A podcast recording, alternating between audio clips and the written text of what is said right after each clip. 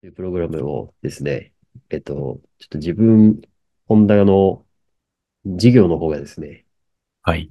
ちょっといろいろ忙しくなってきまして、おめでとうございます。それは素晴らしいことでありがとうございす。ます。はい。ちょっとマハラさんとのちょっと確執はないんですが、うん全く。この自分の事業と、はい、もろもろのこうタイミングが合わなくなってきてっていうところでう、ん。うん。はい、来年からはですね、マハラさんに、はい、頑張っていただこうということで、はい。陰ながら私は応援する側に回ろうかなとうん。思っております。はい。あのーはいまあ一応、本田さんがプログラムをご卒業ということで、はい。長らくありがとう、ご愛顧いただきありがとうございました。ありがとうございます。ということで、まあ来年からうん2024年、まあこの収録をしているのが、えー、12月の27日、はい23年のはい27日なので、はい。まあ、えー本エピソード等々が流れるのが1月の上旬ということで、ですはい。まあだから1月の中旬以降、下旬、はいまあ、もしくは 2, 2月入ってからということで、新体制の、はいえーまあ僕のソロになるのか、今後どうするのかというのをちょっと、ねえー思案しながら年末年始を過ごそうかなとはい。思ってますけれども。はい自分の方もね、定期的には出て、うん。あの、最近どうですかっていう話はいろいろできるかなとは思いますんで。そうですね。だから、はいほ本田さんが、あの、特別編という形で出てくれる。ああ、ありがたいですね。はい。まあ、茨城の方でいろいろうん中小企業向けにいろんな仕事やってますんで、そっちがちょっと、はい、頑張っていければなと思ってますんで、陰ながら一リスナーとして改めいやいやて応援してまいりますんで。はい。素晴らしいですね。でも、大活躍いやいの方はやいやいや、うんマラさんほどでは、マラさんいやいやに追いつけ、追い越せできるように頑張りますんで。僕はもう細々と、もいやいうやいゴルフゴルフをやりながら、いや、ほんと自由、自由に、本当に、マハラの、フミヤの人生を生きてるざって感じで、本当に、あの、羨ましい限りですよ。まあ、自由って言われますよね。確かに。うん。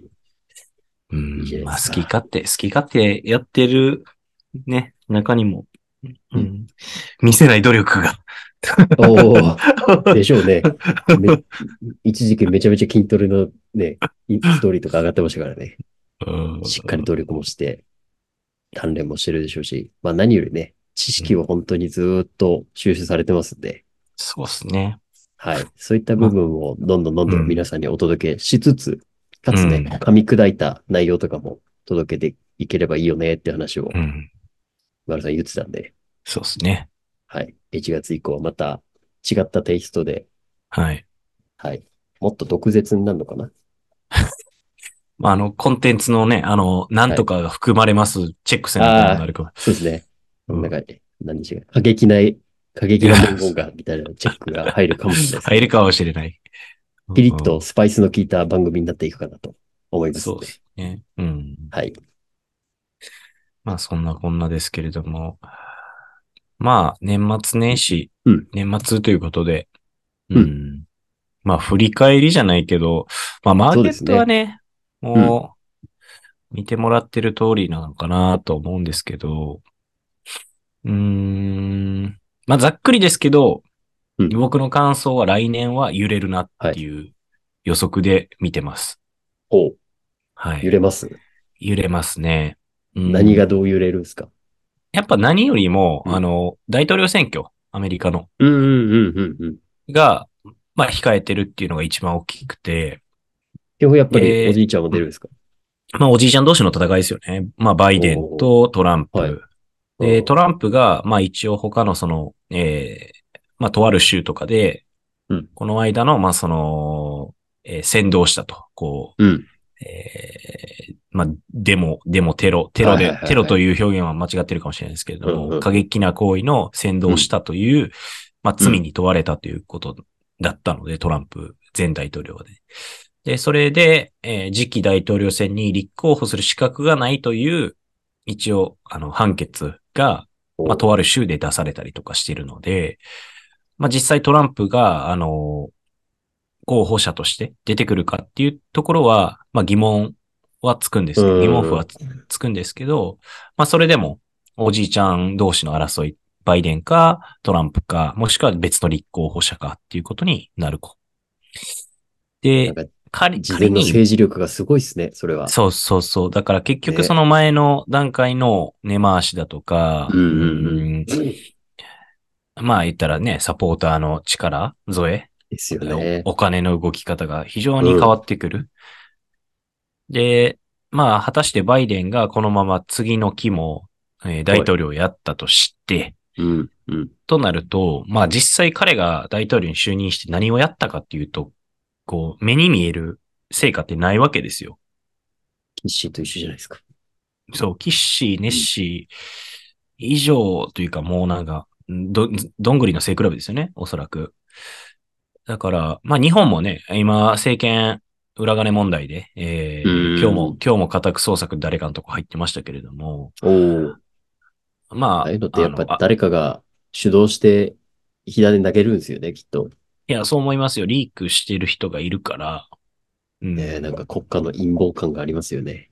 そうそう。まあ、それ、あれが政治なんかなと思いつつも、あれを政治っていうところが、まあ、諦めてるところは僕らの悪いところ、有権者の悪いところではあるんですけれども。でもあの、古典ラジオでよく言うのが、内部で分裂してる国はめっちゃ弱いっていう結論は出てますからね。うん。そうやめてほしいんですけど。まあ、そのね、自民党体制がね、60年ちょっと続いてきて、まあ、ほぼほぼ一党独裁に近いわけでですよそうそう。中国と変わらんわけですよね。うん。けど、一応それは民主主義だっていうことを日本国民は勝手に思っているけれども、えーよくよく考えたら一党独裁のほぼほぼ一緒やんっていうことに気づいてます？みたいな。いまあ、それを言ったら、えー2011年前後ですか？の、まあ、民主党政権に変わったやないかっていう。んうんうんう。うん。で、いやいや、それまで60年近く、50年ちょっととか、うん、民主党政権ではなくて、自民党政権がずっと握ってきて、で、それまで積もり積もったありとあらゆるもの、えーなおかつ官僚たち、頭のいい官僚たちとのパイプを、はい。いきなり民主党政権のポーンってこう、あた新しく出てきた人たちに渡したところで、まあ、使いこなせないですよね。すげえツール渡されるとか、えーめちゃめちゃ強い武器渡されたとしても、本人がふにゃふにゃやったら振り回すこともできないし、えー使い方、ノウハウがわからないという状況で政権運営をされていて、で、東日本大震災とか、えーうん。当時は経済的に言うとギリシャショック、まあ、ピーグスって呼ばれるヨーロッパが、あーまあ、国が破綻するっていうような過酷な状況にあった。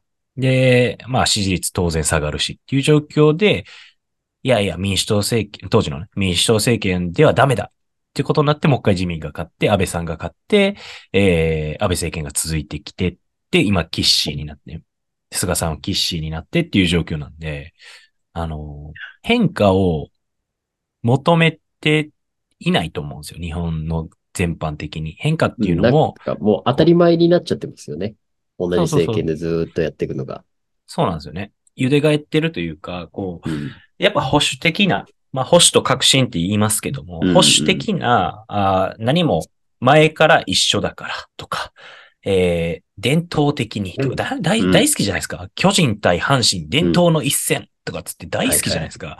いや、伝統もクソも、えー、それは野球チームずっと続いてきてたらそうなるし、歴史があったらそれは伝統って言えるしって話で、いやいやいや、そこに固執してもっていうような。革新的、イノベーティブじゃないんですよね。ドラスティックに、えー急進的に何かを変えていくっていうようなメンタリティを持ってる人たちの方がやっぱり少ない。まあ我々世代もそうなってきちゃってるのかもしれないけれども、うんそれ以上の、えー40代、50代、60代、もしくは70、80とか、まあね、これ、追い先短いよっていう人に関しては特に今のこの、えーなんとなくの幸せというか安定している状況から、うんよくわからない未知の世界の、うんえー大きく変わって、プラスになるかマイナスになるかよくわからない。えー今の自分たちにとってはマイナスになるようなことって選択しないんですよね。そうですね。子供たちと。とか孫たちにとってはすごくプラスになるようなことですら、やっぱり選ぼうとはしない。まあ、未然に起きるとか、まあそういう話にもなると思うし、自分たちが我慢をするっていうことではなくて、えー下の世代が我慢をしろよっていうような構図になっていると。まあこれは日本だけじゃなくて多分どこでもそうなっちゃってると思うんですけど、特にその日本においては、それがずっと続いてきている。で、年長者を敬うっていう儒教的な思想がやっぱり強いから。えーまあ、高齢者を、まあ、大事にするって大事なんですよ。そういうメンタリティ。えー年の子っていうのは大事やし、ただ、日本はやっぱ儒教思想が、まあ、根強い部分もあるので、年長者が言うこと、もしくは年寄りを崇めることとか、もしくは、うーん、サポートすることっていうのは当然としてるけれども、うんまあそうも言ってられへんよねっていう状況にあるのに、えー未来のある若者、もしくは子供たち、孫たちの世代に、えー、全てを押し付けちゃってるという状況ですね。ね、もちろんね、思想として家族の年長者を大事にするっていう、その儒教の思想はすごく大事だと思うんですけど、政治でもそれをやっていってしまうと、まあね、それはそうですよね。その、当然未来にある投資に対してはなかなかもう目は向いていかないし、今みたいにこう、子育て世代だったりっていうのが割り送ってしまってっていうことになると、この先本当未来大丈夫なの？日本このままで大丈夫なの？って疑問になっていくのは違いないですよね。でもそれを声上げて覆せる数がないし、関心もないしっていうのがうん、すごく課題でもあり、うん。まあ悲しい現実ですよね。そう、やっぱり、まあ、まあ政治の話しないじゃないですか、大体の人って。まあなんかねタブーな感じになりますよね。んなってますよね。うん。すると本当自分の一票で何が変わんのって思ってる人が多いんじゃないかなって思います。そう。で、それ言っちゃったらおしまいなんですけどね。そうそうそう。で、政治的な話したら、お前は右か左か、みたいなそういう話とかになったりとか、うん。うん。うん。いや、そんなしょうもない話じゃなくて、そもそも生活に密着しているものが政治であって、うん。うんで、政治と経済、まあ僕らがあうんの得意としているフィールドですけれども、は、もう全く連動してるわけですよ。うんうん政治家、まあ官僚たちが、えー法律を作って内閣で可決をする。うんうんで、えー国家の予算を決めるのは財務省。えーまあ予算請求をして、その予算を可決するのが財務省ですと。で、その財務省で働いているのはやっぱり官僚だし、その官僚を使っている、もしくは使われているのが政治家だし、うんっていうことを考えると、僕たち、まあそのさっき子育て世代の話、本田さん言いましたけど、その子育て世代のサポートをしている、その財源を握っているのはどこなのか、財務省ですよね。うんうんうんで、財務省を動かしているのは官僚ですよね、と。で、そのトップは誰なのですかって言ったら、あ、えー、麻生さんですと。で、麻生さんはっていうと、経済金融の、えー、司っていきますよ、というようなことを、うんまあ、全部繋がってるのに、にもかかわらず、我々国民有権者は、そこに関心がないと。うんうんまあ、よくわからないとか、習ってない。いや、習ってないじゃなくて、学べよっていう話なんです。社会人、大人っていうのは、学生じゃないから、教わることじゃないんですよね。自分で学ぶのが、あの、大人なわけで、ね子。供じゃないから、自分で情報を取る、自分で学ばない限りは誰も教えてくれないし、分かってる人が優しく教えてくれるなんて、そんな甘いことないわけですよ。あの、ほんまに甘いなっていうか、僕も金融経済ずっとやってきてて、まあよく教えてよとかって言われるんですけど、いや、学べよって思うわけですよ。